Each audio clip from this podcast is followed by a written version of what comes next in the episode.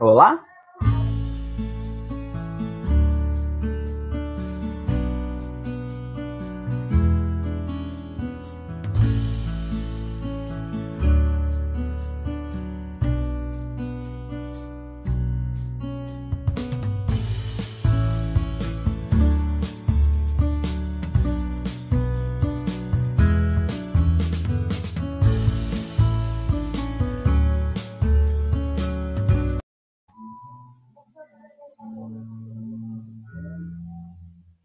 Não tô te ouvindo.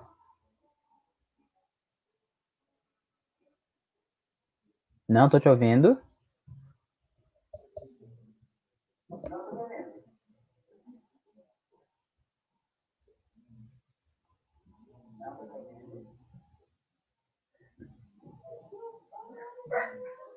Will, você tá, tá tem som pra mim. Agora sim, estamos ao vivo, senhoras e senhores. Graças a essa imensidão de uns e zeros que percorrem pelo mundo afora, chamado números binários que ajudam na internet. Então, boa noite, Flávio. Como você está, meu parceiro? Uma semana estava com saudades. Boa noite, Will. Boa noite, pessoal. Finalmente, depois de uma semana de espera, de ansiedade, a gente está aqui de volta é, passando ainda pelos percalços de aprender como que resolve essa bagaça toda, mas a gente vai ficar expert nesse negócio. Hoje. Inclusive, Pode ir. Inclusive o, o, o tal do, do chat aqui, ele não tá, ele não tá funcionando, não sei porquê. Não tenho a mínima ideia por quê. Mas ele não está ativado. O chat está desativado. Eu tenho que saber por quê. Mas então. vamos colocar aqui o senhor Flávio para as considerações iniciais. Com você, senhor Flávio. Opa, apertei o botão errado aqui. Ó. Agora esse é o Flávio. então, pessoal, vamos primeiro o momento de avisos. É, primeiro, até para dar um tempinho da galera chegando, muito boa noite. É, vamos primeiro explicitar. Acompanhe as nossas, nossas redes, o meu canal no YouTube, o Titio Albino, o canal do Will é o WillTube. Acompanhe o Instagram do, do Pod Albino. Também tem o Instagram do Eu, Will Fermon. E o Instagram do Flávio Albino Silva. É, vocês vão ver que nós ainda estamos nos encontrando com a dinâmica. Então, hoje, na semana passada, o Will me entrevistou. Foi mais um bate-papo que entrevista de fato, né? Mas a ideia é essa. Vamos hoje, a partir de hoje, a dinâmica é o Will e eu conversando com uma outra pessoa. A pessoa da noite é um cara muito inteligente, sagaz, simpático, empático, acima de tudo. É um, apesar de ser um brutamontes, é um cara sensível. É, o pai do Marcinho e da Milena, ele é professor, é diretor, é ele escreve também, eu já vi, ouvi uma de suas poesias. É um cara que é amante da vida e tem muito a acrescentar para quem estiver disposto a ouvir. É, pode albino na escola? Pode. Pode albino na direção? Pode também, porque pode albino em qualquer lugar. Pessoal, recebam Márcio Tomás. Seja bem-vindo, Big Márcio! Boa Como noite, que você está? Tudo bem, tudo tranquilo. Na medida do possível, né? Né? Ah, sempre. Márcio, você Mas... parece, você parece meio acanhado, Márcio. É, Não fique acanhado. Quando o convidado está acanhado, é hora do quê, Flávio? Vamos lá, para a gente começar a tornar a coisa um pouco mais dinâmica, para ajudar o convidado nesse momento, vamos fazer um quebra-gelo. Como que funciona aqui? Vamos fazer para você sete perguntinhas muito, muito básicas. Nem tem muito o que pensar. É mais para a gente traçar um perfil superficial e até engraçadinho de como é o nosso convidado e deixar ele um pouco mais à vontade. Inicialmente, a ideia são respostas curtas, mas não se preocupe se você quiser expandir e explorar. À vontade. Sete perguntinhas. Will, Vamos às sete perguntas para o Márcio, sem pensar muito, hein, hein Márcio? Sem pensar muito. Então vamos lá. Você prefere frio ou calor? Frio. Você prefere pizza ou churrasco? Pizza. Chá ou café? Café. Livro ou filme? Os dois eu gosto. Os dois. Rádio ou TV? Rádio. Diga-nos uma cor. Amarelo, minha cor. E qual é o seu signo? Leão. Sou leão. Ah, muito bem! Passou pelo quebra-gelo. Fique à vontade, Márcio. Você está em casa. Afinal, só temos nós três aqui conversando no bate-papo. Afinal de contas, o YouTube ele não quer, ele não ativou o bate-papo. Não sei por quê. Não tenho a mínima ideia por quê. Ele não ativou aqui o. O chat aqui pra galera poder conversar com a gente, cara. Você tá é doido. Eu não então, sei por quê. Você, ou Will, você consegue visualizar o seu WhatsApp aí? Consigo.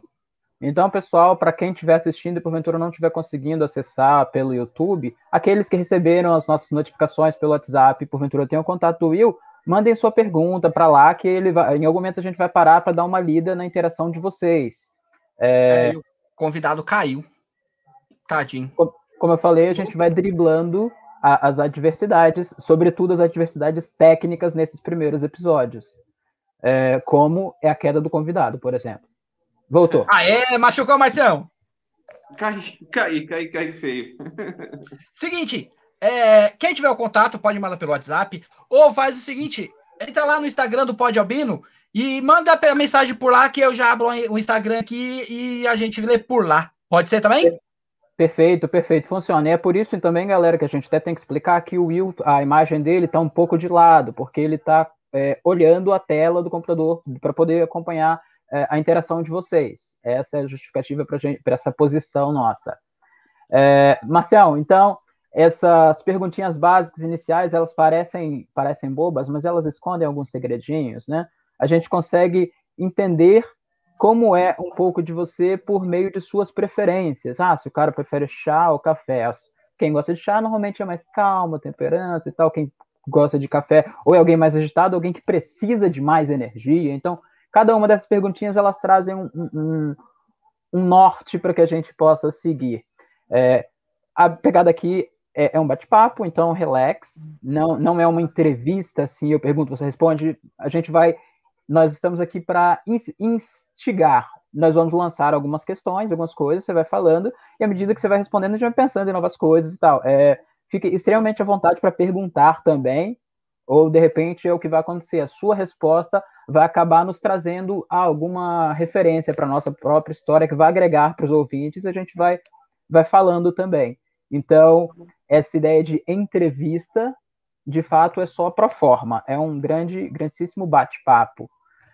É, então, acho que a gente pode começar assim, vamos tentar traçar um, uma, uma linha cronológica que ajuda a gente até a nortear até onde a gente está agora, até esse, esse o pódio albino e a nossa escolha por você.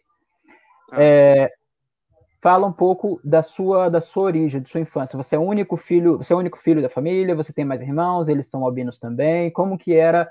É, de onde vem Márcio Tomás? Eu sou aqui de São Paulo mesmo, nasci no hospital aqui na Lapa, sempre morei em Pirituba a minha infância e adolescência. Eu tenho, é, somos em quatro irmãos. Dos quatro irmãos, três albinos e uma negra. A minha irmã é Olha. negra. É. Então, muitas vezes falam assim, ah, é, de quatro, geralmente um albino, né? Lá na minha casa é diferente. De quatro, três albinos. Né? Meu irmão mais velho, meu irmão mais novo, é, mais novo que eu, e a caçula é negra. É, situação similar acontece aqui em casa com relação aos meus filhos. Normalmente a gente, nós éramos os diferentes da família, porque é. nós éramos os albinos e tal. E aí, no, meu, no seu caso aí, tem a sua irmã, que ela é diferente por ser normal. Assim acontece, é. eu tenho duas filhinhas albinas e um filho moreno, então ele é diferente por ser normal. Não que o albino seja normal, mas nesse contexto que a gente está falando, né? Sim. É... Aconteceu até uma história, uma vez, de... uma viagem de trem, a minha, mãe é loira, né?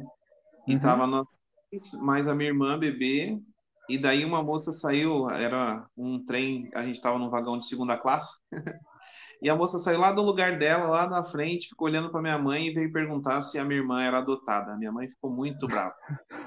Ficou bem brava. É, já. Minha mãe conta Mas, coisas parecidas também. Essas coisas acontecem no dia a dia aí. As pessoas não conseguem, né? É, não tem nem parâmetro e não tem conhecimento, né? Então vem essas perguntas, muitas vezes até ofende uhum. alguns, né? Mas é, são perguntas por falta de conhecimento mesmo. Sim, sim. Aí é até que nós gostamos de falar que dá uma vontadezinha da gente lançar aquela resposta ácida, assim, mas calma, pessoal, esse tipo de atitude são as respostas ácidas que fomentam as discussões, o preconceito e a, perpetuação do ruim, do ruim dessa situação de fazer perguntas. Ah. Desde que eu tinha a minha esposa, como falei da outra vez, minha esposa descobriu que era albina aos 17 anos. Então é, ela sempre passou pela vida sem, sem perceber os olhares e as coisas, né? Os comentários. Eu, desde pequeno, eu, me, eu sou albino, me entendo como albino. Então, eu, com seis anos de idade, estava explicando para as outras pessoas que o albino é aquele que não tem melanina, que é o que dá cor à pele. Então, é uma questão de posicionamento. E se você se coloca para responder de boa, as pessoas fazem mais perguntas, mais porque é de fato como é, pouco se sabe, né? Então, se se sabe pouco e a gente ainda deixa seguir as ideias preconceituosas e, e sem informação, putz, nunca vai mudar. Então, é, é, é de fato, é isso aí tem que responder de boa mesmo. A minha trajetória também é assim, eu sempre meio que neguei muitas in, essas informações, sabe? Eu tentava me esquivar dessa questão de albinismo, as pessoas tentavam falar. Alguns professores falavam assim: ah, você quer saber um pouco mais? Eu falava que não. Uhum. E, e muitas vezes, assim, eu me esquivava até de encontros com albino, sabe? Albino, estavam vindo um albino na rua assim, e eu meio que dava jeito de não encontrar com ele. Nossa. Né? É. Também já fiz muito isso. Até algum tempo atrás, depois a produção começou a falar assim: Nossa, você não pode ver um albino que você para para conversar. Que foi quando a gente. Eu fazia o contrário. Começou os grupos, começou os grupos, então eu queria, por se sentir assim, igual você, né? Isso, por se sentir igual o Márcio está falando, então eu falei assim: Meu, eu vou tentar trazer esse cara para junto da gente, para ele falar assim: Meu irmão, você não tá sozinho, não, cara. Entendeu? E é o seguinte, galera, desculpa cortar o assunto bem rápido. Eu arrumei o chat, agora vocês podem comentar. Aceita o dedo, comenta à vontade, vambora. O YouTube tava achando que nós era criança. Ô, oh, mancada, bote barbado é, aqui. Toda vez. toda vez. Toda vez a mesma coisa. Continua aí, Marcião, continua aí, irmão. Tô te ouvindo. É. E depois é, tem as questões de escola, né? Que a origem, né? Tipo, na escola tem, tem várias questões, né? Eu acho que é, eu não era o único albino, porque tinha o meu irmão que entrou primeiro, o meu irmão mais uhum. velho. Eles já vieram, assim, sabendo que a gente precisava enxergar, é, ficar mais próximo da lousa, essas coisas. E depois veio o meu irmão, então nós éramos três albinos na mesma escola. E, mas mesmo assim não, era, não, não tornava mais fácil também a vida, não. E e essas questões de não enxergar e, e ser diferente, a pele diferente. Eu era muito tímido, então ficar vermelho, ficar mais que vermelho, ruborizado para a gente, a gente exagera, né? Uhum. É, então, uma vez uma professora falou para mim: se você não enxerga o que você está fazendo aqui, não. na terceira série, né? Falou isso para mim e, e, mesmo eu não enxergando, eu sempre estava junto com ela nas lições. Eu nunca estive sabe, mesmo levantando da carteira para copiar, eu tinha uma, uma boa velocidade para copiar, não era mau aluno, não era o melhor da sala, né? Vocês são os nerds, assim, os mais. é, mas eu tirava notas boas, tudo, mas mesmo assim ela fez esse comentário, né? É, e isso marca a gente, né? São alguns comentários Sim. que vão marcando a nossa vida. Sim, e é mas... é curioso assim, que, deve, que é justamente onde deveria ter pessoas preparadas para nos ajudar, né? Acaba rolando. Às vezes um comentário acaba com o seu dia, põe a autoestima lá embaixo, né? E é de deprimente. Hoje em dia a educação está bem diferente, os professores recebem especialização, atualização, já estão teoricamente mais preparados, embora ainda falta muito, mas já estão mais preparados para receberem alunos com necessidades especiais, sejam deficientes visuais, auditivos, de intelectuais, enfim. Hoje em dia isso é menos comum, mas ainda acontece, né? Algumas coisas, assim, nesse sentido também, eu vejo assim, as, os professores tentam se é, se preparar para receber um aluno quando sabe que tem um aluno com baixa visão, por exemplo. Eu acho que essa preparação, você pode se preparar, ler tudo, buscar algumas coisas, mas depois você tem que conhecer essa criança, né? Para saber como você pode ajudar, como você pode atingir, né?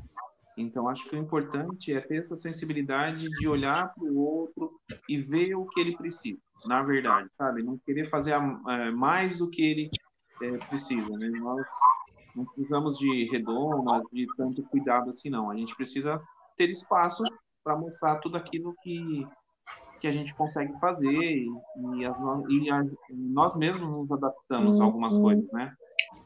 Sim, sim, isso do redoma é interessante, assim, porque é comum as pessoas não saberem como lidar ao saber que há uma deficiência, assim é, de repente começa, tem o tratamento normal, e daí torna esse tratamento pena, ou começa a tratar como se todo mundo fosse muito, muito mais criança do que de fato é, no caso das crianças, é, é, é de fato delicado.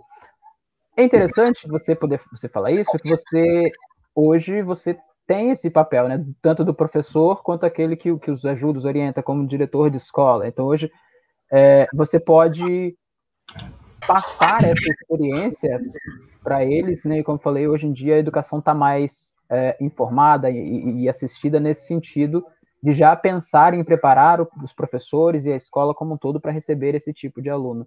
É, você percebe isso, assim, da, da, da, fase adulta, falando da educação mesmo, que agora que você está, está no meio, é, você, percebe, você percebe como isso é diferente hoje com relação a quando você, está, você era criança? eu acho que muita coisa mudou, né? Mudou para melhor. Eu acho que as informações são mais, a gente tem mais acesso. Eu acho que também tem muita coisa que facilita, né? É, a questão hoje, muitos albinos eu vejo que tira foto da lousa e faz em casa, ou faz, não tem caderno, né? E na nossa época não tinha, isso facilita bastante. A visão do educador também tem uma sensibilidade maior hoje, e por conhecer também os cursos de formação, já insere algumas coisas. Eu, quando fiz pedagogia, na final de 95, né, eu sou antigo, eu tinha introdução às, às excepcionalidades, introdução à psicopedagogia, e eles uhum. já iam falando algumas coisas para a gente na formação, na graduação, né? E depois, é, quando você termina, você busca outras coisas, né? Para poder lidar com essas crianças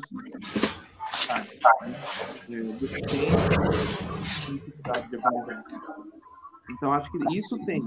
Mas também tem, a, tem ainda muito preconceito, né? Mesmo num mundo que não deveria ter, né?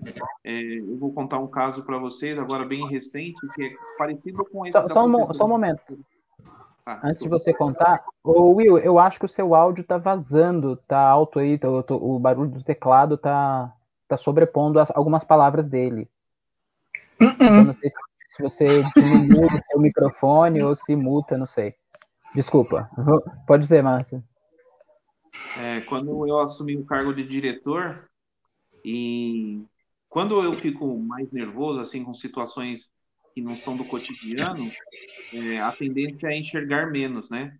Uh. Então eu cheguei na diretoria de ensino, que eu entrei, né, entrei na prefeitura é, no cargo de diretor na diretoria lá do, de Campos uhum. E documentação para eu poder preencher e eu estava com dificuldade.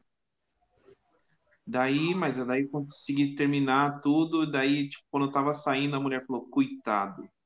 Nossa. É, e tipo assim, é, com certeza no, no, na posição que ela estava lá na, na, diretoria, ela não tinha um cargo igual, igual o meu, entendeu? Ela tinha um uhum. cargo menor que o meu e, e, ela fez isso, né? Eu acho que esses, é, esses comentários, né, é, mostram como que somos vistos por alguns, sabe? É, não são todos que vêm assim. Tem pessoas que não, nem percebem que nós temos deficiência, né? Porque sim, é, sim. a gente ativo, fazendo muitas coisas e não sabem como é difícil ser Flávio, como é difícil ser Will, como é difícil ser Márcio. É, mas tem outras pessoas que exageram, exageram um pouco nesse olhar de crítica e tendem a ser maldosos, né? Então, acho que a gente tem que tomar cuidado com essas coisas também. Essas palavras, esses comentários não podem deixar de deixar a gente para baixo e parar de fazer as coisas por causa desses comentários, porque são comentários infelizes, não são não são verdadeiros. Sim, tem até uma frase que diz assim: cada um sabe a dor e a glória de ser o que é, que cabe muito nessa sua fala aí. E é, é incrível como, independe de onde independe do tempo, estamos aqui no século 21, 2021 e ainda tem as pessoas com esse, não só com esse pensamento pequeno, mesquinho e, e, de fato preconceituoso, mas que além de ter o pensamento assim, não tem a noção para deixar isso extravasar, né? É, minha mãe falava assim que a hum, cabeça é terra que ninguém pisa. Então, tipo, você pode ser o que você quiser aí dentro da sua cabeça. Mas se você deixou isso escapar pela sua boca, filho, pronto, você criou uma imagem para você que de repente não é a que você queria. Você mostrou algo que você não sabe se gostaria de ter mostrado. Então é muito delicado assim quando você ainda nutre alguns tipos de preconceito. É, é de, de, fato triste. Para você ter uma ideia, eu tenho 37 anos, diversos lugares que eu vou, que é, é para fazer um cadastro, alguma coisa, normalmente minha esposa vai comigo para me dar carona, aquela que dirige. E aí é super comum que ela faça o preenchimento dos documentos da papelada e eu apenas assine. E assim, eu já vi esse olhar. Não ouvi a frase, não falo, não uhum. ouvi o coitado, mas eu já vi muito de, do olhar que dizia uhum. isso, o olhar que dizia, nossa, coitado, será que vai dar conta? Será que ele sabe que, o que está por vir?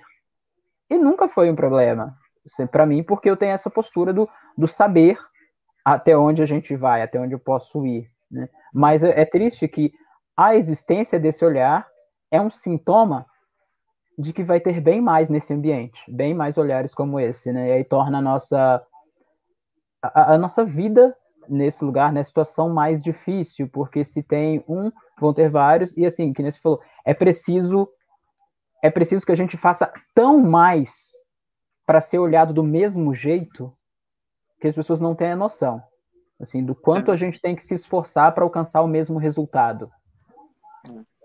É, isso aí que você está falando, desculpa, Márcio, isso aí que você está falando é uma coisa que é no dia a dia e no geral, né, cara? Até dentro de casa, você vai limpar a casa, uma pessoa que tem que enxerga bem, por exemplo, cara, ela limpou, ela tá vendo que tá limpo. A gente tem que se esforçar duas vezes, você tem que pôr mais esforço naquilo.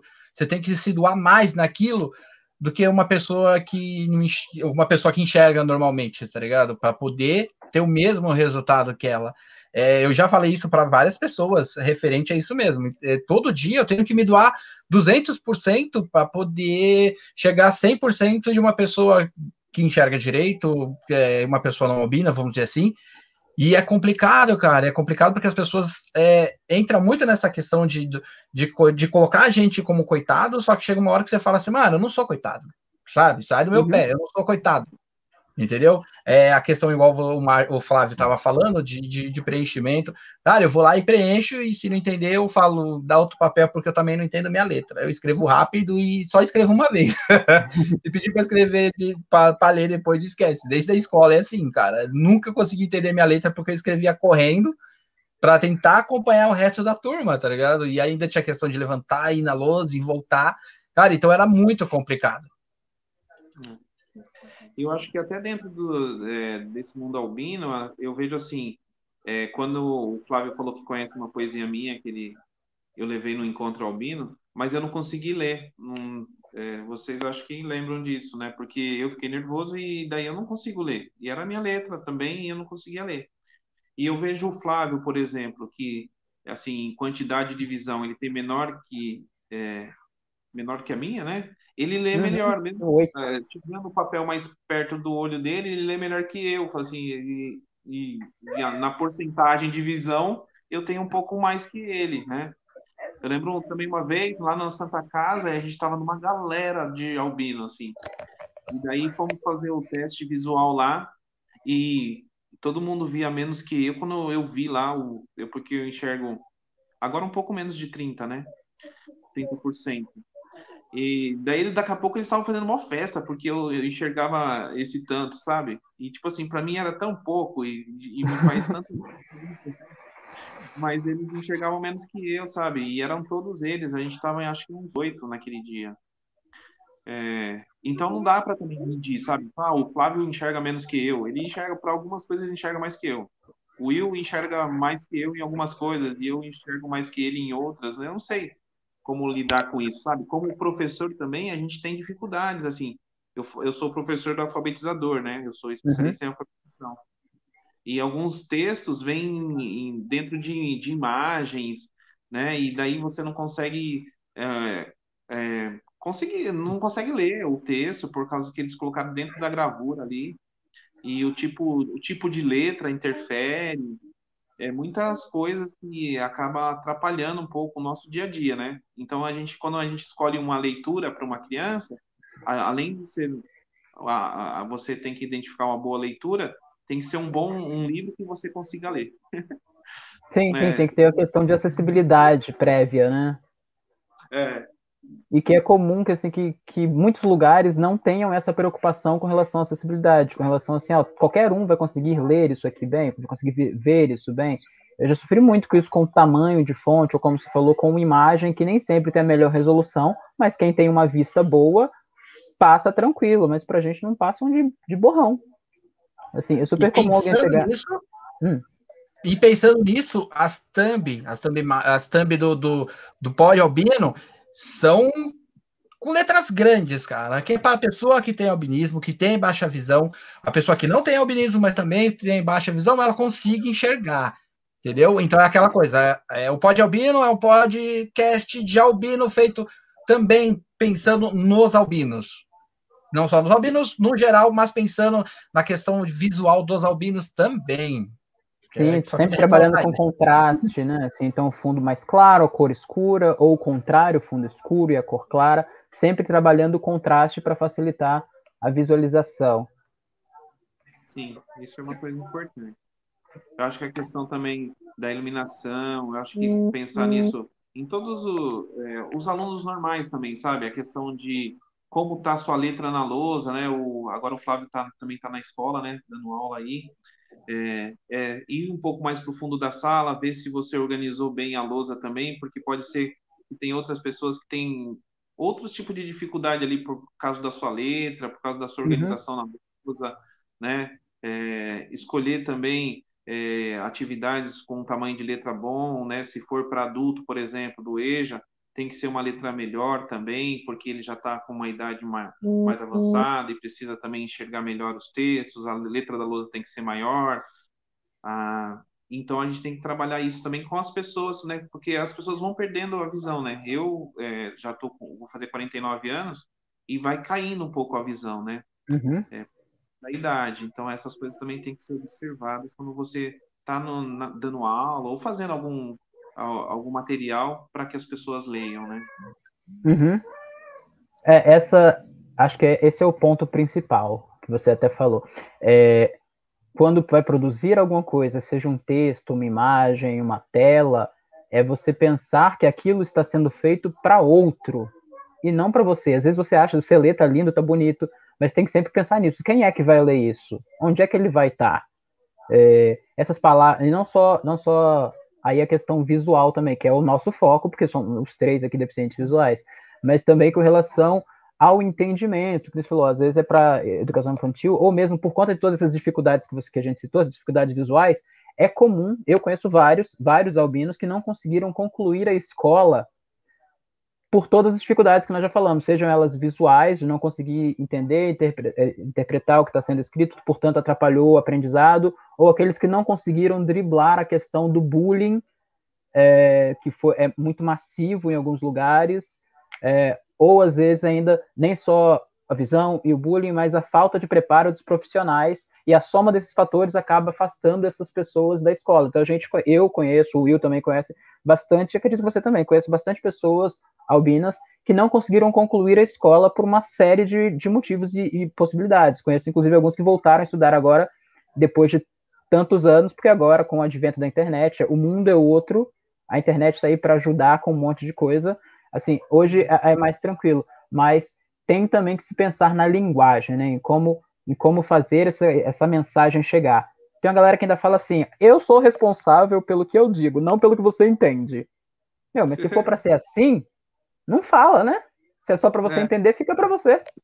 Não, a gente tem que saber. Se é para o caso o outro entender. Desculpa, Fora fala. a questão da comunicação, tanto visual como é, auditiva, tudo, mas tem a questão da pele também do albino, né? Eu fico pensando também eh, o não preparo do professor para essas crianças de educação infantil, né? Que tem o horário de parque, é, né? O horário que eles ficam fora da sala ali e os maiores na educação física, muitas vezes no sol, né? E às vezes é você se afasta para não fazer atividade por causa do sol e você é, começa a ser mal visto, né? Então o professor, né? Ou também os pais dessas, dessas crianças e jovens aí tem que falar na escola também que ele não pode né, é, estar exposto ao sol, né? Alguns passeios, né, tem que tomar cuidado, e se for nesse passeio tem que ter a proteção, né? Tem todas essas nuances. Sim, eu uh, sempre passei por esse, esse tipo de percalço, assim, minha mãe sempre ia ia na escola avisar, passar a passar receita, né? Olha, ele não pode pegar sol na educação física, não pode pegar peso. Então, normalmente eu nem fazia educação física, eu só fazia trabalhos. Eu ficava na sombra, o que dava para fazer na sombra eu fazia, mas normalmente o professor me passava algum trabalho sobre algum esporte específico, sobre as regras, sobre a história daquele esporte. É, e, e, aí eu passava por isso. Mas isso da pele é, é muito, muito forte, até porque aí eu volto a questão do, do bullying, que ainda remetendo até a sua história mesmo. Eu era o único albino da minha escola. Assim como a Fernanda, minha esposa, ela disse que quando ela era pequena até tinha uma outra albina. Depois, quando ela começou a dar aula, tinha uma menina albina na escola, ela conseguiu dar uma nessa piscina. Mas eu era o único da minha escola. Você que já tinha o, o seu irmão lá, você passou por isso das outras crianças zombarem ou porque você tinha um irmão mais velho, o pessoal tinha medo? Como que era isso? Você você ah, chegou a sofrer bullying na infância, na escola, sobretudo? É, esse, é, o meu nome é Tomás, né? Márcio Roberto uhum. Tomás. Márcio Roberto Tomate na escola, né? Nossa. E, é, e cantavam aquela música, né? Cantarolavam a música da Pantera Cor-de-Rosa. É, e tinha várias outras coisas assim que falavam, né? E também eles achavam é, como o diferente para muitos é feio, né? Então, além de, de diferente, uhum. você é visto como feio. E daí Sim. você sente tudo isso, né? Essa, essa, o olhar, às vezes não era falado, mas o olhar, quando te chamavam também, às vezes eles riam para chamavam você para ler, você não conseguia. Todo mundo ria porque todo mundo conseguia e você sabia ler, mas você não conseguia, né? Por causa da visão. É, a questão de ficar vermelho toda hora, sabe? Tipo, a professora perguntou se é tímido, você fica mais vermelho que os outros. Então, já começavam a rir, depois você não consegue nem conversar, né? Nem falar, porque daí sua, sua voz vem embarga e tudo, e você não consegue dar prosseguimento ali em coisas simples, né? Do dia a dia escolar. Ler um texto, é, ou uma chamada oral lá e você ter que falar em público, tá todo mundo te olhando, já estão vendo que você está vermelho, começam a rir e daí atrapalha toda uma questão que seria simples. Eu fui uma criança bem tímida também, sabia? Eu tinha, e eu tinha isso de ficar, ficar vermelho, e, mas essa parte da, da timidez eu venci rápido. Assim, acho que por conta dos meus amigos, é, eu consegui eu consegui passar por isso mais rápido. E a partir do momento que que, que você fala e você percebe que os outros estão ouvindo, você gosta daquilo, você, aí a coisa vai, vai flui mais. Mas até chegar é, na segurança de fazer isso pela primeira vez, com cada público novo, cada turma nova, aí era um, um, um sofrimento mesmo. ah, tem que passar por toda essa fase aí de ficar vermelho, de, de ter a vergonha, e sobretudo quando tinha que ler, era uma penúria, era, era um negócio definitivamente bem, bem ruim, bem ruim, assim.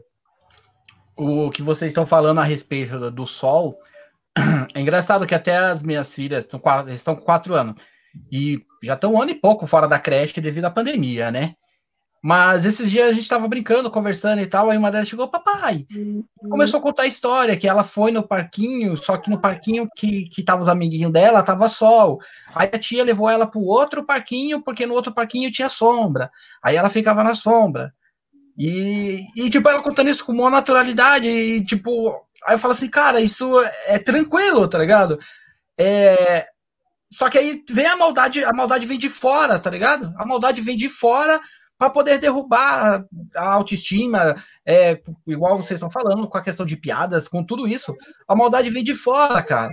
Aí o que acontece? Pode fazer igual o Flávio, que sair batendo em todo mundo. Você falou isso semana, semana passada. Quem não viu, olha lá na estreia do Pod Albino que o Flávio falou que ele batia no pessoal que levava uma com ele e não tava nem vendo. Diabo então, Branco era um dos meus apelidos. Oi? Diabo Branco era um dos meus apelidos na então, escola. Então, porque... Então, tipo assim, até pensei em fazer. Uh, eu e a, e, a, e a produção, nós pensamos, assim, meu, vamos colocar essas meninas na luta, porque se vir levar uma, já sai arrebentando, parça. Já sai arrebentando e fala: Ah, sua, sua filha bateu na minha filha. Bateu por quê? Porque tava zoando, vai, tava zoando. Entendeu? Se você. Aquela, eu penso assim, tá ligado? É, se eu vou, se eu zoar você, Márcio, ou você, Flávio, porque você tipo, pelo time que você torce, é, por alguma coisa que você fez que não tem nada a ver em relação à visão ao albinismo, cara, é zoeira, tá ligado? Agora eu não posso zoar você por, por você ser albino, tá ligado? Tipo, não é culpa sua. Agora, igual o Márcio, você é corintiano, é culpa sua, parceiro. Então nós temos que te zoar, entendeu?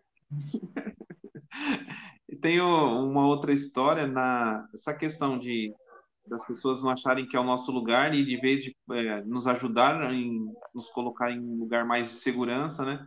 Uma vez eu estava na praia e daí chegou duas mulheres já adultas assim e falaram, eu estava sozinho brincando, né, na areia. E daí ela falou assim: "Sai daqui, aqui não é o seu lugar". E eu era bem pequeno, sabe? Foi a primeira vez que eu fui na praia. E elas falaram isso, minha mãe não estava perto para me defender, que nem a mãe do do Flávio sempre defendia.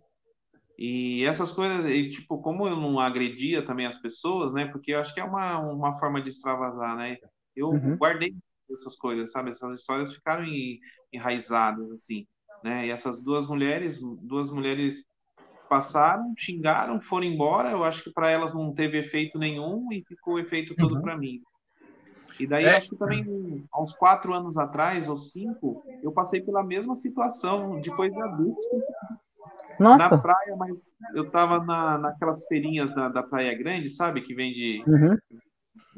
artesanato. Estive na Praia Grande e lembrei de você.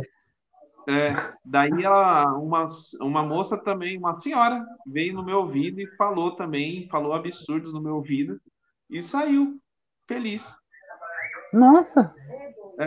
é. isso aí não acontece comigo, porque aí ia ser legal, cara. Porque você chama a pessoa e, e, e faz o barraco, parceiro. Você faz o barraco. E isso que você tá falando de praia é legal pra gente falar pra galera. Gente, nós somos amigos, mas podemos sim ir à praia.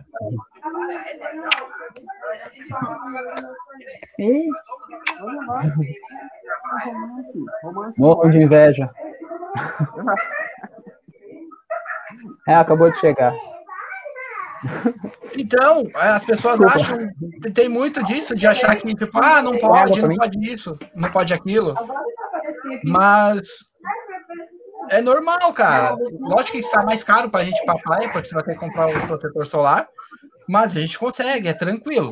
É bem tranquilo. É, a gente tem que tomar cuidado com os horários, né? E a gente vai gastar mais de protetor solar do que de aluguel de casa, né? De estadia. Hum. Mas dá é, para isso. Tem que tomar cuidado, de... muito cuidado. Verdade. História de praia eu tenho várias, porque como eu falei, eu sou de Vitória, Espírito Santo, e Vitória é uma ilha. Então, tipo, eu morava a 10 minutos da praia a pé. Então não tem como dizer que essa criança não vai ter a experiência de praia. Eu fui diversas vezes e minha mãe tinha todos os cuidados do mundo. Teve uma ocasião, uma vez, que uma tia me levou na praia e por não ter, acho que foi a primeira vez que eu saí só com ela, sem minha mãe, porque minha mãe tinha que trabalhar e tal, era um momento específico.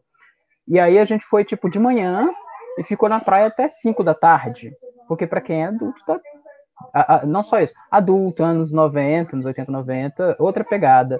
E aí eu fiquei todo queimado, todo. Queimadura de segundo grau, fiquei internado no, no setor de queimados, hospital, assistente social encheu encheu a cabeça da minha mãe, foi uma situação bem, bem tensa, assim. Mas foi, foi, foi um, uma, uma exceção, porque sempre teve é, esses cuidados, né, da minha mãe, então não era algo, porque não estava na minha lista de, de restrições, não é o que eu não vou fazer. A gente ia assim, minha mãe sempre levava, cuidar, tomava os devidos cuidados e o negócio fluía de boa. Eu nunca aprendi a nadar, porque eu sempre fui medroso, mas com o Sol, que era o inimigo da vez, é, com esse a gente conseguiu se entender. Hoje, adulto, quando ainda tenho oportunidade de ir à praia, eu vou de bermuda e camiseta. Se duvidar, eu vou de óculos e chapéu para dentro d'água ainda. Já perdi um óculos na, na, na, no mar, assim. E porque tonto também que eu sou. Mas mas a pegada é essa, não ter medo. Você que está ouvindo aí, que é albino também, você pode ir na praia de boa, viu? Só tomar os devidos cuidados que você pode. Mas na, na outro, no outro programa, né, no primeiro, Depois, um, um, sobre ser caro também ser albino, né? Eu Sim. acho que toda a proteção que, que a gente precisa usar é, é bem caro, não é tão acessível, né?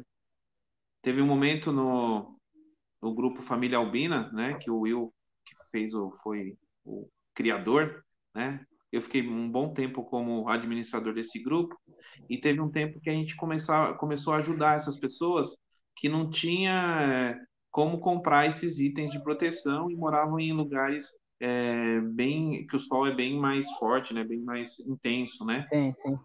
A gente conseguiu comprar roupa com proteção, mandar para algumas ah, pessoas. Legal.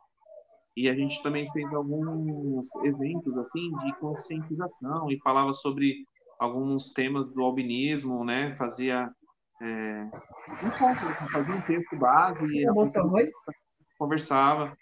Eu acho que isso é importante também, trazer informação também para o público de albinos mesmo, né? E acho que lutar por algumas coisas também, tem bastante gente se organizando, né? Para lutar, para ter o protetor solar de graça, né? O, o governo é, é, é, providenciar isso, porque é visto como cosmético e na verdade para a gente não é um cosmético, né? É uma coisa que é de extrema necessidade. Então acho que tem alguns albinos aí lutando por algumas coisas de direito de albino e a gente tem que ir atrás mesmo, né? Eu fui demorei muito para para ir atrás de alguns direitos por ser assim, tudo é, mas a gente tem que, que, ir atrás, tem que fazer as coisas, né? A gente não precisa conseguir as coisas é, pelo modo mais difícil, né? Se tem um modo para encurtar essas distâncias aí de, de acesso, a gente tem que promover, a gente tem que conhecer, a gente tem que lutar, tem que somar forças, porque não é fácil ser albino, a questão financeira não é fácil por causa do preconceito, não é fácil por causa da deficiência, então a gente tem que um ajudar o outro, né? É, essa questão de falar das nossas histórias, falar um pouco do nosso cotidiano, acho que ajuda também, né? Ajuda as pessoas a verem que, que tem horizontes aí, tem coisa para fazer, né? Eu sou professor, eu sou diretor de escola, eu consegui no, na maior, rede de, de ensino do país, né? Eu tenho dois cargos públicos, é, formado, é, graduado, pós-graduado, tem bastante especialização, mas, e que vocês todos, todos nós conseguimos, né? A gente tem que ir atrás do nosso sonho, tem que ir atrás do, de estudar, de buscar as coisas, de conversar, né? Faz pouco uhum. o contato com outras pessoas albinas também é muito bom, né? É, quando eu conheci a família Fermon, né, com o Gaspar, a Beth, a Thay, é, isso me ajudou muito né? Daí eu comecei a, a ter encontros com outros albinos e, e, daí comecei a ser igual o Gaspar. Então, quando eu vejo um, um albino, eu falo, oh, você já conhece lá o programa Pro Albino da Santa Casa? né? É, tem um grupo aqui de albinos em São Paulo, a gente promove alguns eventos. Tem que entrar, conversa, né? Quando é criança pequena, ó, tem um grupo de albinos só para pais e mães de albinos, né? Vocês uhum. querem participar. É, embora não seja pai de albino, né, eu estou nesse grupo também, para poder levar outras pessoas para esse grupo, né? Até agradeço, né, por fazer parte desse grupo também, é, porque eu acho que informação nunca é de menos, né? Então a gente Sim. tem que propagar a informação e ajudar um ao outro, né? Esse contato. Nunca é demais, né?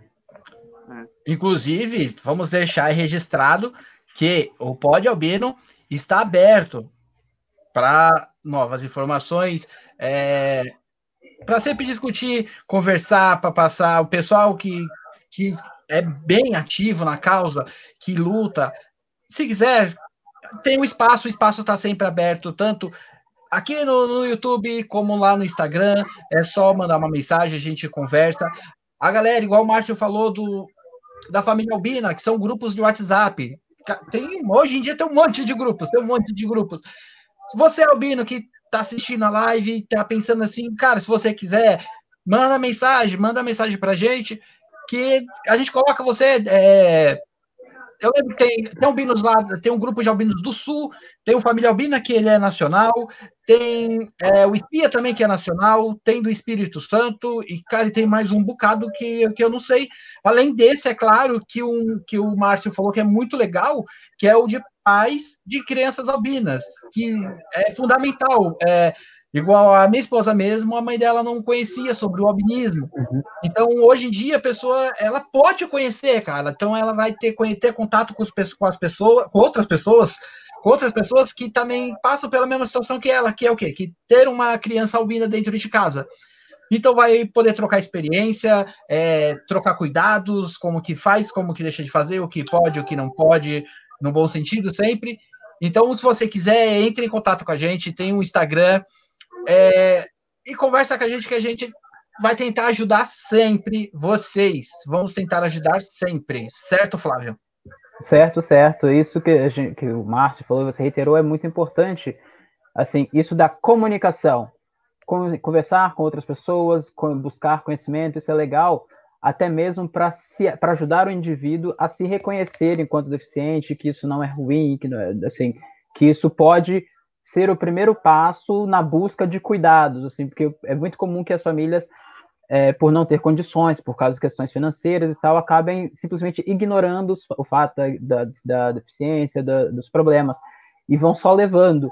A partir do momento que você assume para si que isso existe e conhece quem também passa pelo mesmo, a maior a sua chance de conseguir um meio de te ajudar, ou de conhecer uma lei que vai te ajudar com, com a passagem, alguma lei que vai te ajudar com, com relação à distribuição de protetores solares, como isso ainda não é uma questão federal, cada estado administra de um jeito. Alguns estados precisam criar grupos para pedir os, pedir os direitos, como é o caso, tem, tem a PALBA, que é a Associação das Pessoas com Albinismo da Bahia, que lá eles conseguiram esse processo do, dos protetores solares. Eu, gente, eu conheço um, rapaz, um, senhor de Mococa, que apesar de não ter uma lei sobre isso, ele conseguiu, é, com a prefeitura, também tem um pessoal no Rio que através de um processo bem, bem penoso, acabou conseguindo também a distribuição do produto solar pela prefeitura. Como não há uma lei federal, cada, cada lugar, cada região, cada cidade administra isso de uma maneira. E uma das formas mais rápidas de você até chegar nessas maneiras é através de conhecimento de grupos, entrando, conversando com as pessoas e descobrindo como que funciona na sua região. Então, faz seu contato mesmo, sem receio, sem medinho. E Você falou da Palba. Quem não comunica se tribica, né? Galera da Palba, ó, o espaço está aberto. Queremos vocês aqui, hein? Pessoal do Instituto Nóbrega, queremos vocês aqui também. Os doutores do Proalbino da Santa Casa, doutor Ronaldo e a doutora Caroline. O espaço está aberto. Vem conversar com a gente, vamos bater um papo legal, vamos passar informação para todo mundo. Vamos passar informação para todo mundo. Como já disse meus ilustres amigos, informação, informação nunca é de menos, nunca é demais. Informação é sempre importante. Quanto mais, melhor. E a melhor informação é aquela que você compartilha. Então faz o seguinte, galera, você que está assistindo essa live, compartilha com seus amigos, deixa seu like, se inscreve aqui no canal. Eu falei do Instagram do, do Pod Albino, o primeiro comentário tá fixado aí. Ah, no YouTube eu consigo fixar o, o, o comentário, no Instagram eu não tinha conseguido. Mas está fixado aqui bem bonitinho. E vamos ler um pouquinho de comentário? O que, que vocês acham? Pode ir, pode fazer. Pode ir. Manda ver. Tem um comentário aqui que a gente estava falando a respeito de, de ser caro ser albino, que foi o comentário da Elizabeth, que ela falou: para as outras pessoas, uma TV grande é, é ostentação. Nossa, eu tenho uma super TV. Para a gente é necessidade, porque pensa a gente se virando com uma televisão igual antigamente, de 14 polegadas, aquele negocinho desse tamaninho. Qual que é a sua opinião referente a isso, senhor Márcio? É, há pouco tempo na prefeitura eles trocaram os computadores de desktop por pelos notebook, né? E eu fiquei pensando, né? Não só para mim que tenho dificuldade, mas para as crianças de primeiro ano, por exemplo, que precisam de, de, de elementos maiores, né? De escala maior de tamanho de letra e tudo, sim, como sim. se né? Eu, por exemplo, eu não uso meu notebook. Eu tenho um notebook, né, da direção. Eu uso para fazer algumas coisas do banco, mas o meu computador é com tela grande, né, com a tela maior e porque não dá para trabalhar com uma tela pequena, né? Então acho que é isso mesmo, a necessidade de uma tela maior, de algumas coisas, de algumas adaptações e, e sempre a gente procura essas adaptações, né? porque é difícil. A lupa, né? Você sempre tem que andar com uma lupa na mão, né? Algumas coisas que você não enxerga, você tira um xerox maior do, daquilo ali, porque se você precisa também ver. A gente vai usando alguns processos aí para conseguir dar conta do que a gente precisa fazer. Mas essa questão Driblar de... os problemas, né? É ostentação, né? Às vezes a gente fica até que nem eu tô com um computador mais antigo, mas é um computador que, que eu consigo trabalhar com mais é, qualidade, né? Com mais conforto. Tem um outro Sim. comentário aqui do Márcio, que ele pergunta assim: Márcio, como foi para você o primeiro encontro albino? É, é cheio de expectativa, né? É, eu conheci alguns albinos famosos, eu acho até alguns albinos que eu acho famosos assim, né? É, uhum. O Diego Oliveira ele ficou atrás de mim para entrar no grupo Família Albina durante muito tempo e eu não tinha nem WhatsApp na época. E, e encontrar com o Diego, por exemplo, para mim foi, foi bem bacana. Encontrar com a Andresa foi bem.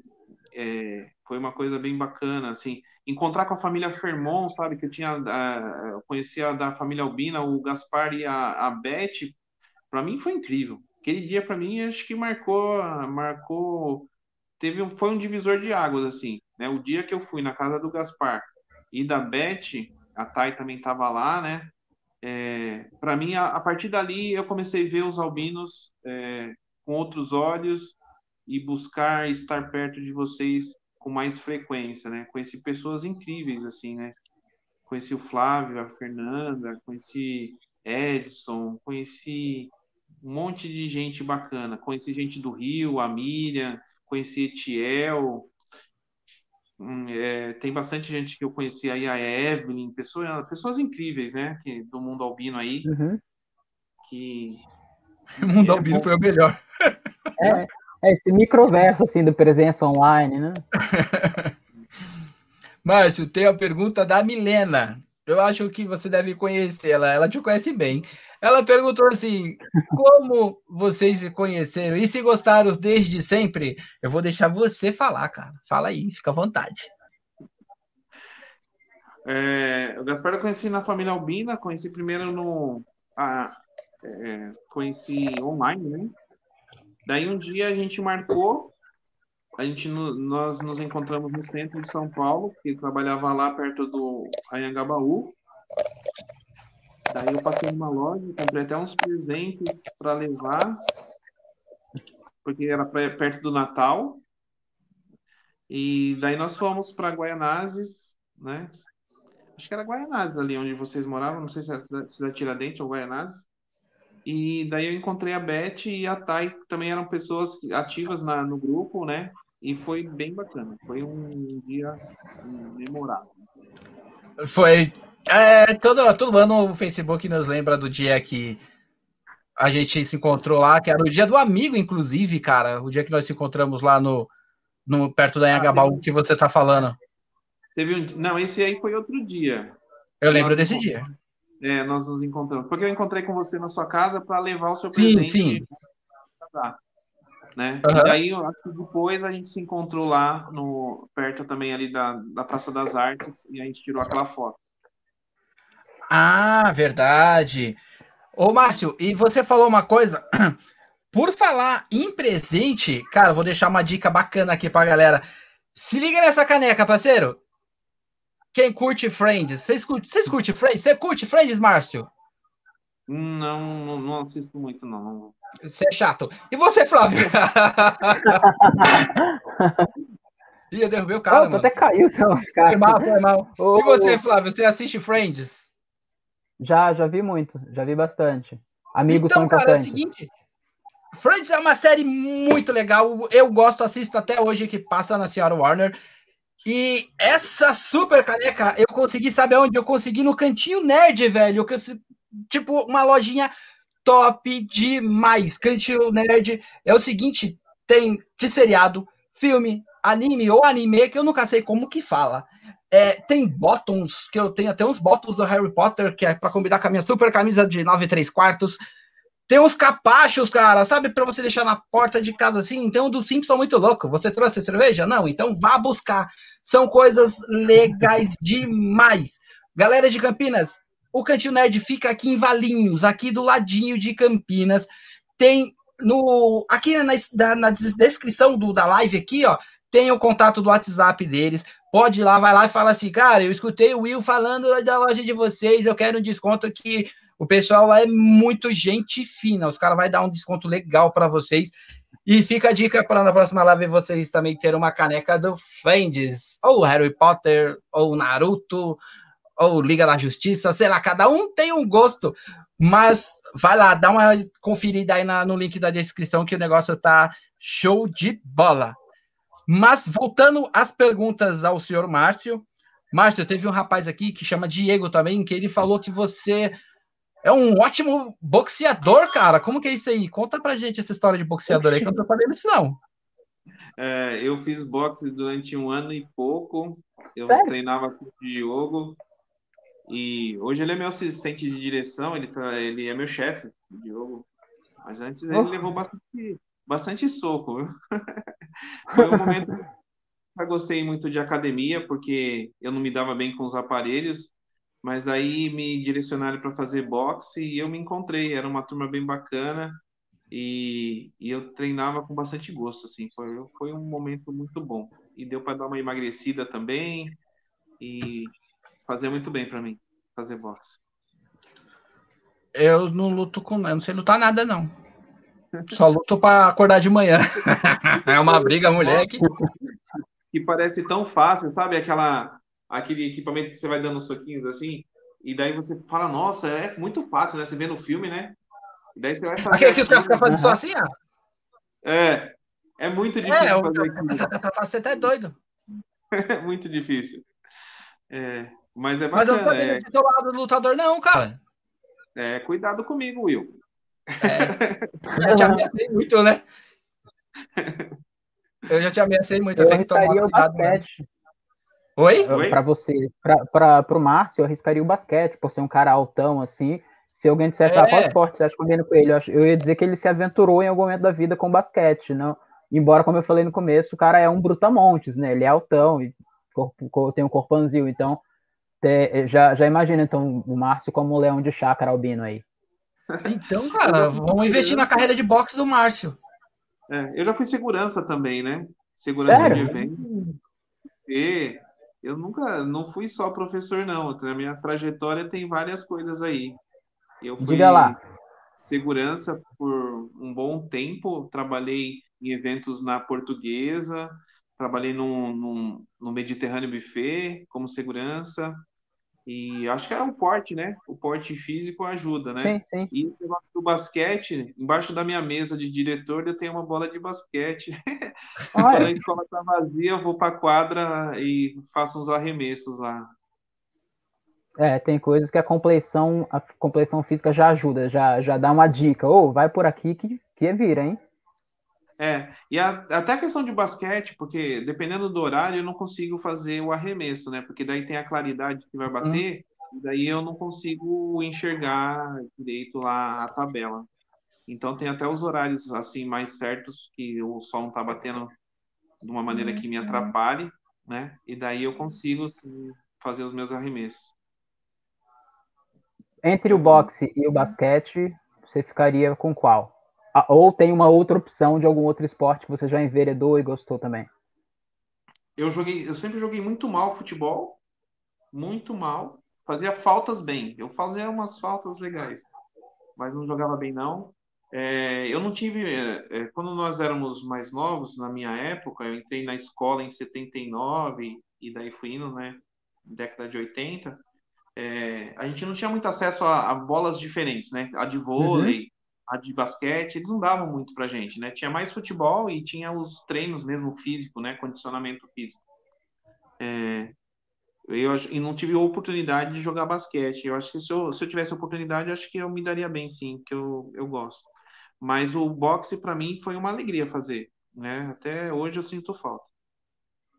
Mas eu não, eu não teve é, contato. A gente fazia o treinamento, né? Mas a gente fazia só sombra, a gente não tinha é, impacto, né? Tipo, o contato físico a gente não tinha. A gente trabalhava só sombras, assim, e, e era bem bacana.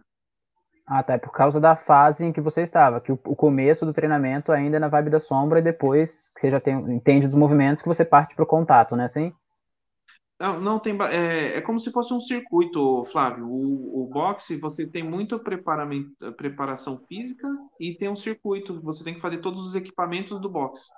Uhum. Pra, na academia não tinha, não tem ringue, né? Se você uhum. trabalha os equipamentos mesmo.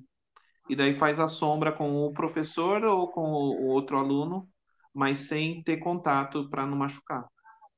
Ah, entendi. É, mais uma prova de que tudo tem um, um microverso, né? todo e qualquer assunto existe uma série de questões que é possível aprender sempre mais, né? Eu não tinha a menor ideia.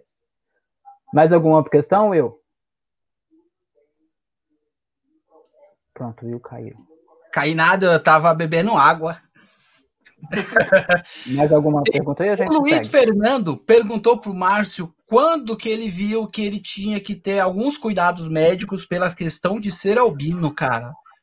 Que aí entra a questão da, da pele, a questão de vista, né? De, ainda mais agora no tempo de, de tecnologia, celulares 24 horas na mão da gente, força muitas vistas. É, por isso que é importante usar óculos, mesmo que seja como o meu. Mas é importante. Quando, como, quando você descobriu isso aí, Marcião? Fala aí, meu irmão. A minha família também não tinha muita informação sobre albinismo e sobre cuidado com a pele, não. Então, muitas vezes eu me queimei bem, é, bastante, assim, como o Fábio falou. É de ter bolha nas costas, no rosto, nos ombros, no braço.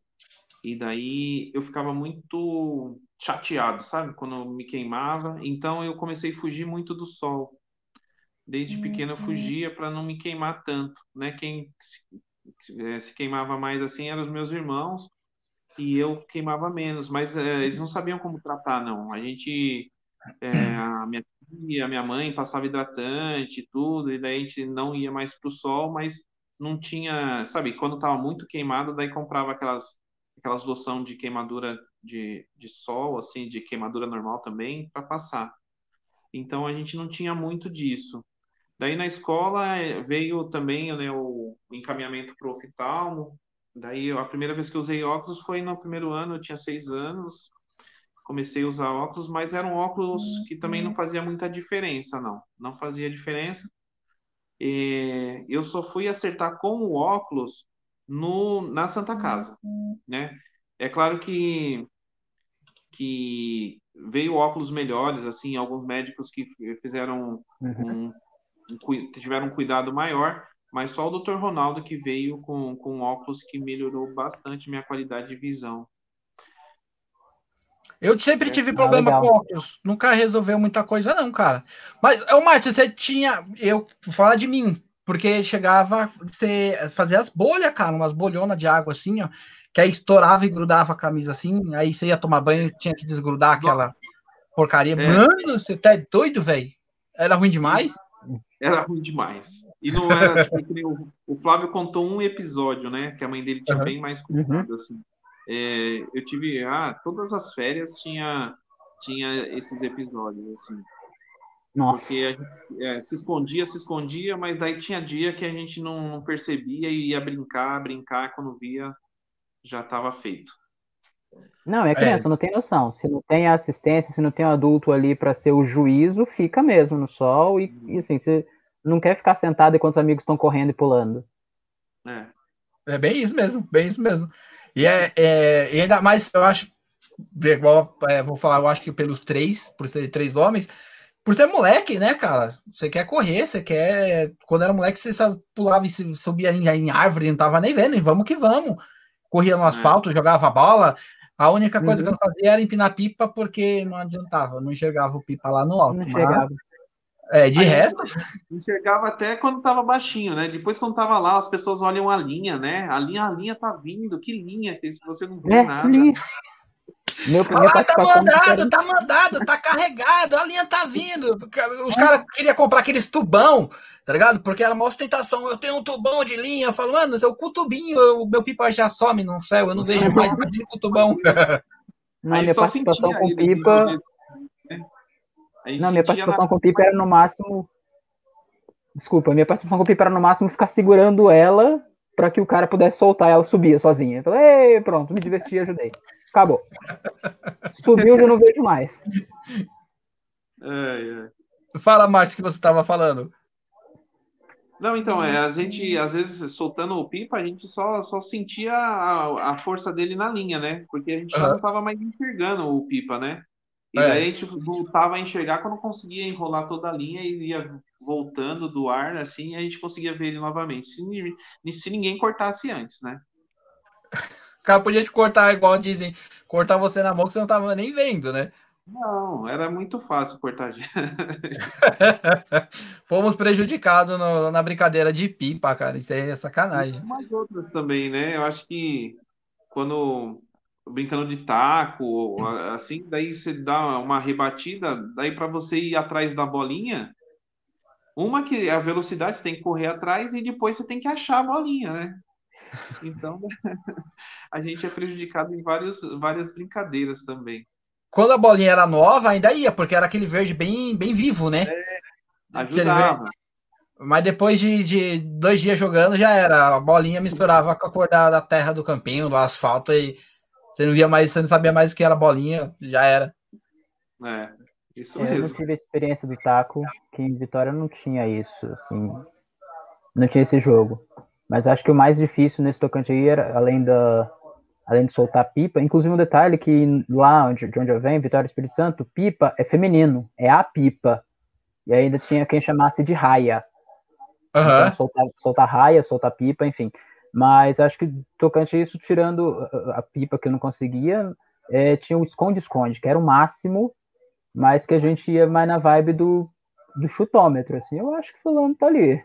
Acho que aquela coisa mexendo é, é o tiãozinho. É, isso, isso, isso. Tinha muito disso mesmo. Mas é, eu brincava bastante esconde-esconde à noite, e aí dava, vamos dizer assim, conseguia abrir o olho. É, que mais um mito, hein? que as pessoas acham que a gente enxerga mais à noite. Mas na verdade é porque não tem a claridade, não tem a claridade do dia que atrapalha muito.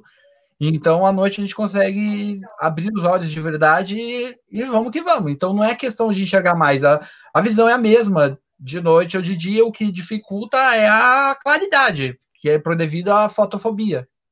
Certo? Sim. Ô Márcio, e você, a gente falou, né, sobre a importância de conversar, de interagir, conversar e tal. Você tem um tema preferido, uma roda de amigos, assim, que vocês sempre voltam naquele assunto, aquela coisa. É, eu costumo dizer que tem alguns papos que chega a dar tesão, não, não tesão sexual, mas tesão da vida, tem um negócio que fala, puta, isso é foda, isso é muito legal. Qual é o, o, o grande tchan do, do Márcio? O que, é que você curte, assim? De falar, de conversar?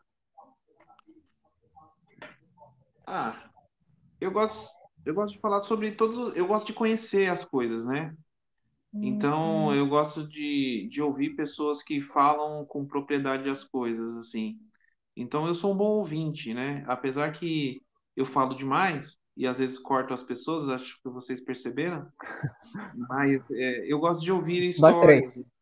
É, eu gosto de ouvir as coisas, né? Então, todo papo para mim é interessante. Eu não falo só de futebol, eu falo pouco, né? O Marcinho, meu filho, me ajuda muito com esse negócio de futebol, porque hoje ele está mais inteirado que eu. Então, eu não fujo muito do, do, assunto de futebol, mas eu não falo só de futebol. Eu não falo muito de TV, porque eu não assisto muito, nem as pessoas estão falando muito de Big Brother. Essas coisas, é, não que eu tenha preconceito, não, é porque eu não tenho, não tenho mais o hábito de assistir TV. Eu assisto, assim, algumas coisas, né? Com, as, com a minha filha, eu assisto muito A Culpa do Cabral, é, uhum. coisa de humor, assim. Com o Márcio, eu assisto futebol, eu assisto também programas de esporte. Eu estou assistindo uma série do Michael Jordan, que é muito bacana, é, com o Marcinho também. Então, eles me levam a assistir algumas coisas. É, filme, assim, eu gosto mais de filme. Filmes, eu não gosto de filme muito denso, assim, na maioria das vezes. Eu, não é que eu não gosto, eu assisto. Mas eu gosto para entretenimento, assim, eu gosto de comédia romântica, é, para assistir, sabe, de boa e relaxar um pouco. É, eu gosto de poesia, eu gosto de, de, de frases de autores famosos. É, gosto de falar de educação porque é uma coisa que eu gosto mesmo e estou. Eu, eu trabalho no que eu gosto, né? Então, Sim, isso é ótimo. É, então eu gosto de falar de educação, né? Eu vejo as coisas, eu sou curioso, assim, é, mesmo tendo uma experiência assim de professor e tudo. Toda vez que eu entro na sala de um professor diferente, assim, eu olho tudo, sabe? porque dali eu posso tirar alguma coisa que vai me ajudar. Então eu tenho respeito por, pelas pessoas, assim, dos mais novos aos mais antigos, assim, porque eu gosto de ver as coisas é, diferentes. É, eu acho que eu sou meio eclético nas coisas. Eu gosto de música, música boa, música de qualidade, assim. Então eu gosto de falar de música, das minhas músicas. Às vezes as pessoas falam que as minhas playlists são meio tristes, sabe? Mas não é, não. Uhum são um pouco mais calmas só. É, eu entendo perfeitamente. Uma, uma, tem um episódio de uma amiga minha em Vitória, eu, eu tocava violão, cantava, fazia rodinha de violão, cantava com os amigos e tal. E tinha menina uma vez perguntou assim: por que toda música, quando você canta, parece mais triste? Eu tinha, essa, essa pegada introspectiva aí que você está falando. Não, de repente a gente nem era triste, só estava no momento mais, mais nosso. É, é... mais intimista, né? Isso, isso. Intimista é uma ótima palavra. Vamos fugir do triste, pessoal. Intimista. Hashtag fica a dica. É, então, e, e, já que você falou sobre curiosidade tal, e perguntas, você, você tem ideia hoje de qual foi a pergunta que você mais respondeu na vida? A pergunta que mais fizeram para você, mesmo que, que de formas variadas? Qual tinta que eu uso no meu cabelo é uma, uma, uma, uma pergunta recorrente, assim. Já tem pessoas que me perseguiam na rua, assim, por alguns metros assim. Não, você tem que falar a tinta que você usa. Aproveita o espaço, fala aí, cara. Agora tá ficando tudo branco, não tá nem dando mais. Mas as, é, essas perguntas, né? É, você enxerga bem, é, você enxerga melhor à noite? Ou. Ah, coisas assim desse tipo, né? Uhum. É, você falou de filme? É, é, Você, você já assistiu muito filme com, com pessoas albinas, com personagens albinos ou algo assim? Tem. É, curiosidade, porque é, falam, é, colocam a gente como com superpoderes, né? E, e com algum e diferentes assim nesse sentido, até de é, paranormalidade ou de poderes mesmo. Então eu sou curioso nisso também. Mas é, eu acho que o albino tinha que ser tratado no, no, nas produções como pessoas, é, pessoas, pessoa como as outras, né? Não temos superpoderes, gente. Também lá na África usam algumas partes do corpo como amuleto para dar sorte. Não dá sorte, porque é, tem gente que ficou comigo é, um, um tempão. Minha mãe aí tem eu desde pequeno e não tem muita sorte também, não. Ó, eu vou te indicar um filme Eu vou te indicar dois. O primeiro, perdão, o primeiro chama Vou Nadar Até Você, que a protagonista é a Bruna Marquezine, onde aparece uma galerinha albina lá. E o segundo é um filme chamado Andaluz, se eu não me falha a memória, é Andaluz. Esse filme é de 2010, mais ou menos. 2010. Oi? 2010. Ah, exatamente. eu acho que o Flávio sabe falar um pouco melhor desse filme. Fale, ô Flávio, um pouco desse filme. É, Andaluz é um telefilme, um filme é, pela TV Cultura, que fez parte de um edital sobre filmes que falavam sobre a cidade de São Paulo, e acabei participando, tendo a oportunidade de participar desse filme. É, participei de um processo, né, e acabei passando. Eu protagonizei o filme sendo o personagem que dá nome ao filme, o Andaluz, que é um carroceiro que anda pelas ruas de São Paulo e tal, e acaba é, meio que se descobrindo é, coisas sobre si mesmo e, e, sobre a história do local, e que acabam trilhando a caminhada assim de, de autodesenvolvimento, de autoconhecimento. É, é um filme, é um média-metragem, mas é, é bem bacana vale vale a pena procurar. Normalmente passa na TV ainda passava até uns anos atrás, passava na TV Cultura vez ou outra. Tem o trailer no YouTube, enfim, depois a gente deixa o link aqui do trailer para quem tiver curioso. Eu até tenho o DVD, mas eu não tenho autorização para copiá-lo. Enfim, uhum. se um dia quiserem fazer uma, um encontro, a gente faz uma sessão cinema, aí dá para fazer. Ah, sessão pipoca, boa.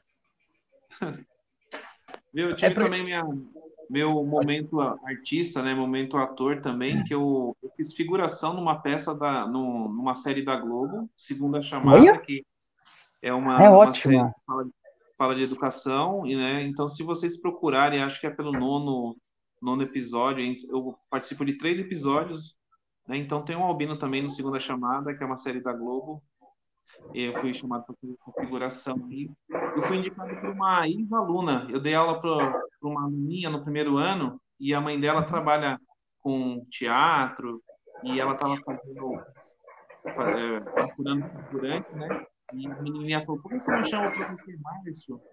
E daí a mãe dela me chamou e eu participei da figuração da, dessa série. Foi um momento também bem diferente, bem, eu gostei bastante. Bacana. Vamos então encaminhando para os momentos finais, Will. É, você tem, tem mais alguma pergunta aí? Ele não está ouvindo? Ele está mutado, parece. Vai Ele conversando com o Márcio aí que eu vou lá ver se tem, tá?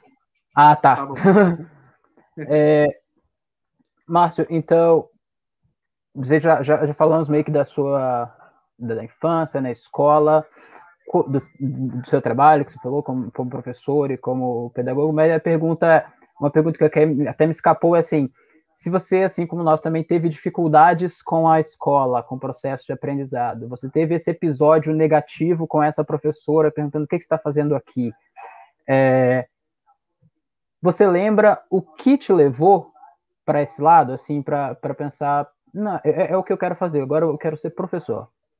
Você lembra o que levou você para esse lado da educação? É, eu tive professores incríveis assim na escola, né? Eu tinha uma professora na, no primeiro ano que ela tinha uma lousa perfeita, assim, é a lousa que eu faço hoje, sabe? Bem colorida, e isso me chamava muita atenção. É, eu tive outros professores também que tinha toda essa sensibilidade, assim, para mim, né? Porque sabia que eu não enxergava, então tinha uma professora de matemática, hoje ela é falecida, é, a professora Nancy, ela trazia a, a prova para eu copiar, sabe? E ela ah, passava na lousa e para mim ela trazia é, para eu copiar de pertinho para não perder tempo. Uhum. Também tinha a professora de inglês, Maria Tereza, também que fazia a mesma uhum. coisa. Ela trazia a prova já escrita, eu só tinha que responder, porque na nossa época, na minha época, né, não tinha era ou prova mimeografada ou era prova que você fazia em folha de almaço e a professora passava na lousa, então a, uhum. em cinco minutos você tinha que copiar e responder a prova, né? E para a gente ia para para eu ficar bem mais difícil. Também tem coisas assim que alguns professores eles escreviam uhum. ditando, né? Então eu não precisava ficar tanto porque daí ele ia ditando e eu ia escrevendo, não é? com a velocidade que o, que o, Gaspar falou, que a gente aumenta mais a velocidade ali para uhum. poder dar. Então eu tive professores brilhantes, assim, professores incríveis na, na escola. Eu acho que isso me levou a isso também. Eu acho que tem uma, uma frase também do meu pai, uma vez, ele deu. Foi o primeiro presente, assim, de pilha que a gente ganhou, um presente mais caro. E ele falou que ele tinha me dado aquele presente porque eu era inteligente. E aquilo me marcou, sabe? Tem frases negativas que marcam, mas tem frases positivas também que marcam a gente, né? Meu pai falou isso. Sim.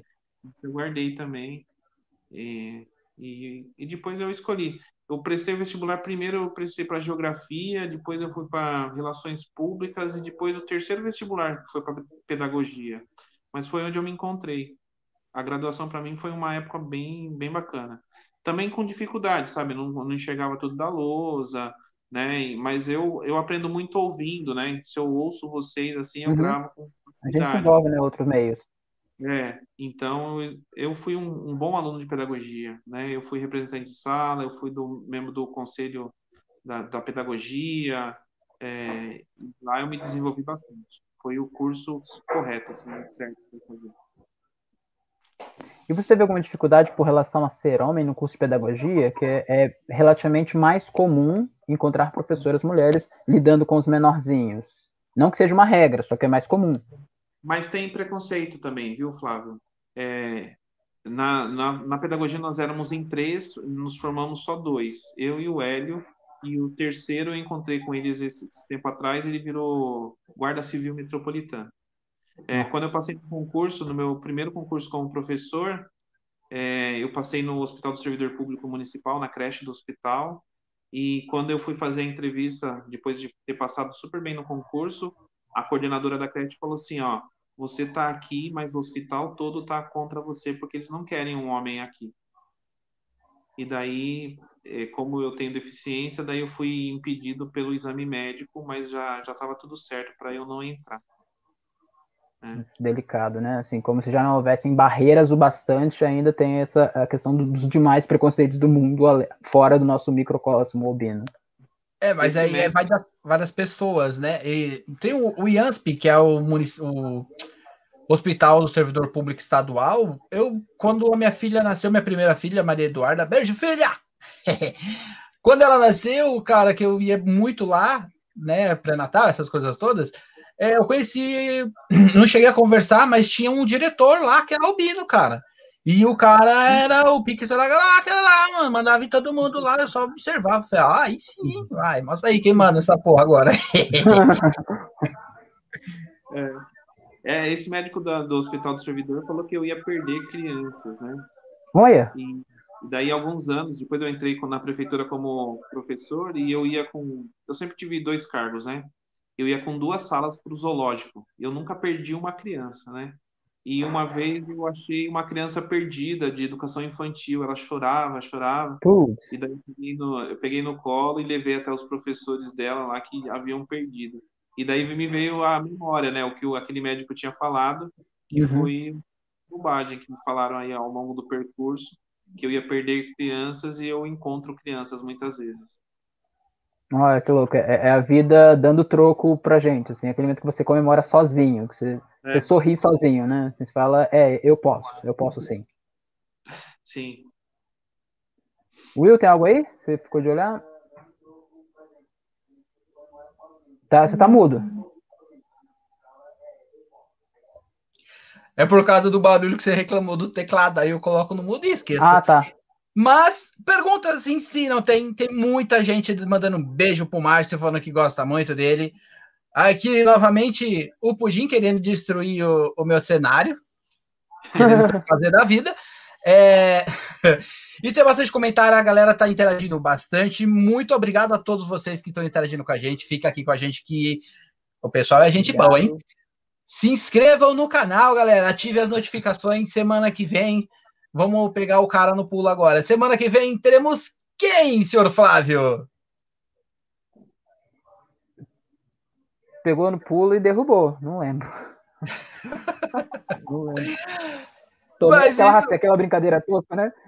É, era, foi de sacanagem. Meme que fazia a pessoa pular e dar uma rasteira assim. É porque senão eu vou ter que mexer aqui, aí fica, eu prefiro olhar para a câmera para falar com vocês, aí já já eu olho. Mas, Márcio. Não, a gente divulga já já. já, é, Márcio, perdão, é, cara, é um prazer, mano, enorme ter você aqui. Você é um cara muito, muito, muito top, para não falar muito foda por causa do YouTube. Você é um cara 10, demais, cara, demais. Tenho muita admiração por você. O gato está me arranhando, mas isso não impede de falar o quanto eu gosto de você, meu parceiro. É o seguinte, Deixa seu recado aí, Márcio. Se você quiser divulgar suas redes sociais, quer ganhar seguidores no Instagram, aproveita que esse é o momento só seu, meu parceiro.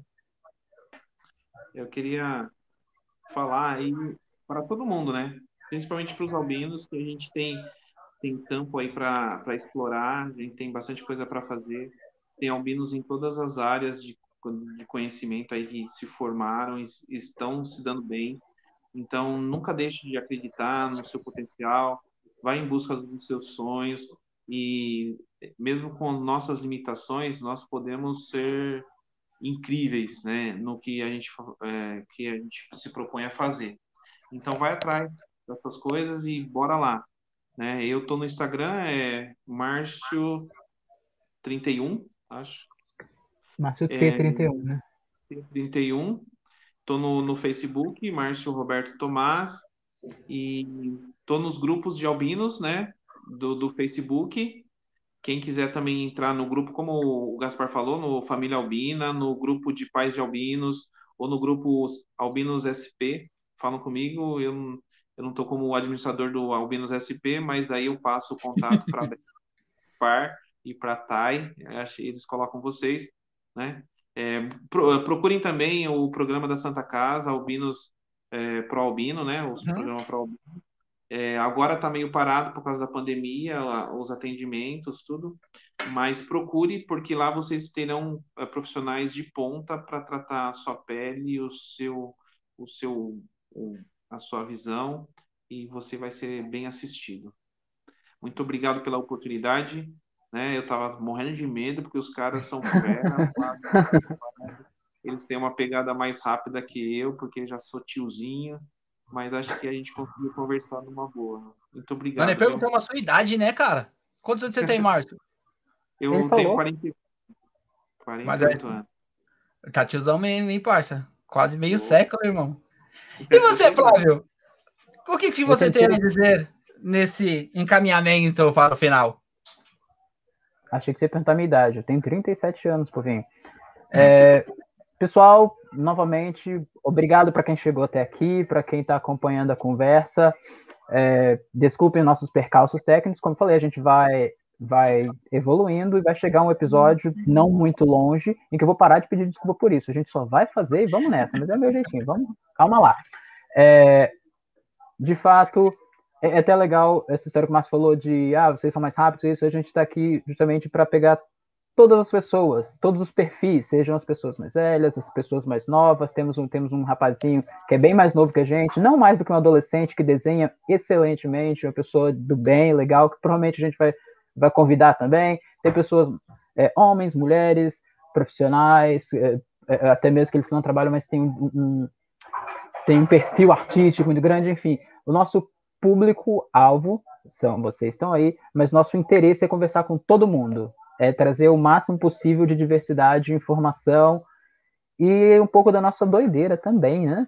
E vocês veem que a gente parte. fala pra caramba, faz parte, uhum. faz parte. A gente fala pra caramba e uma hora a gente vai acertando o tom. Obrigado por todo mundo estar tá aqui. Beijos albinos em seus corações. Boa noite, bom dia, boa tarde, dependendo do horário que vocês vão ver isso depois de gravado. Uhum. E... e... na semana que vem teremos Dani Monteiro. Fala, fala, Flavião. Dani Monteiro. Dani Monteiro é uma moça albina da internet, que eu já tenho ela no WhatsApp, a gente conversa regularmente. É uma pessoa que nós vamos falar sobretudo sobre aparência e a maneira com que as pessoas lidam com ela. Assim, né? Afinal, aposto que você se conhece o albino, já deve ter cogitado perguntar para ele: por que você nunca pintou seu cabelo de preto? Por que sua barba é assim? Qual o colorante que você usa? A gente vai pegar essa temática e, e vamos levar isso a um outro nível. É, e não apenas isso. É, é enfim, aguardem até semana que vem. então é isso, galera. Seguinte, mais uma vez, curte aí, curte aí a live da gente. comenta, compartilha com geral. Vamos, de, vamos mostrar para todo mundo que nós está aqui, que nós pode e nós consegue, tá bom? Segue a gente no Instagram, primeiro comentário fixado, arroba pod, underline, albino. Me siga no Instagram também, arroba eu, o Wilfermon. No YouTube, o YouTube. Trocadilho infame, sacanagem isso aí. Mas é isso, galera. Mais uma vez, Márcio, muito obrigado por, por você aceitar esse projeto junto com a gente, para você colocar sua linda cara albina junto com a nossa aqui, ó. Que bonitinho os três. Ó. galera, tira print. Eu quero ver quem vai tirar print e colocar no, no Instagram lá e marcar. Arroba. Tira print desses três aí, os três bonitão. Ah, moleque, vai pensando. E na semana que vem, Estaremos aqui novamente, eu, o seu apresentador careca e albino de podcast preferido. Estaremos aqui de volta, tá bom? Muito obrigado a todos que chegaram até aqui. Vocês são demais. A galera que ajudou na divulgação, vocês são demais. Não se esqueçam de dar uma visitada lá no link, no, na descrição aqui do Cantinho Nerd. Dá uma olhada lá, porque é top. E é isso. Só nos resta mandar beijos para todos e até semana que vem. Obrigado. Gente. Certo? Certo, pessoal. Pode Albino na internet? Pode. Pode, pode Albino em qualquer lugar. Valeu. Pode Albino. Abraço. Abraço. Tchau.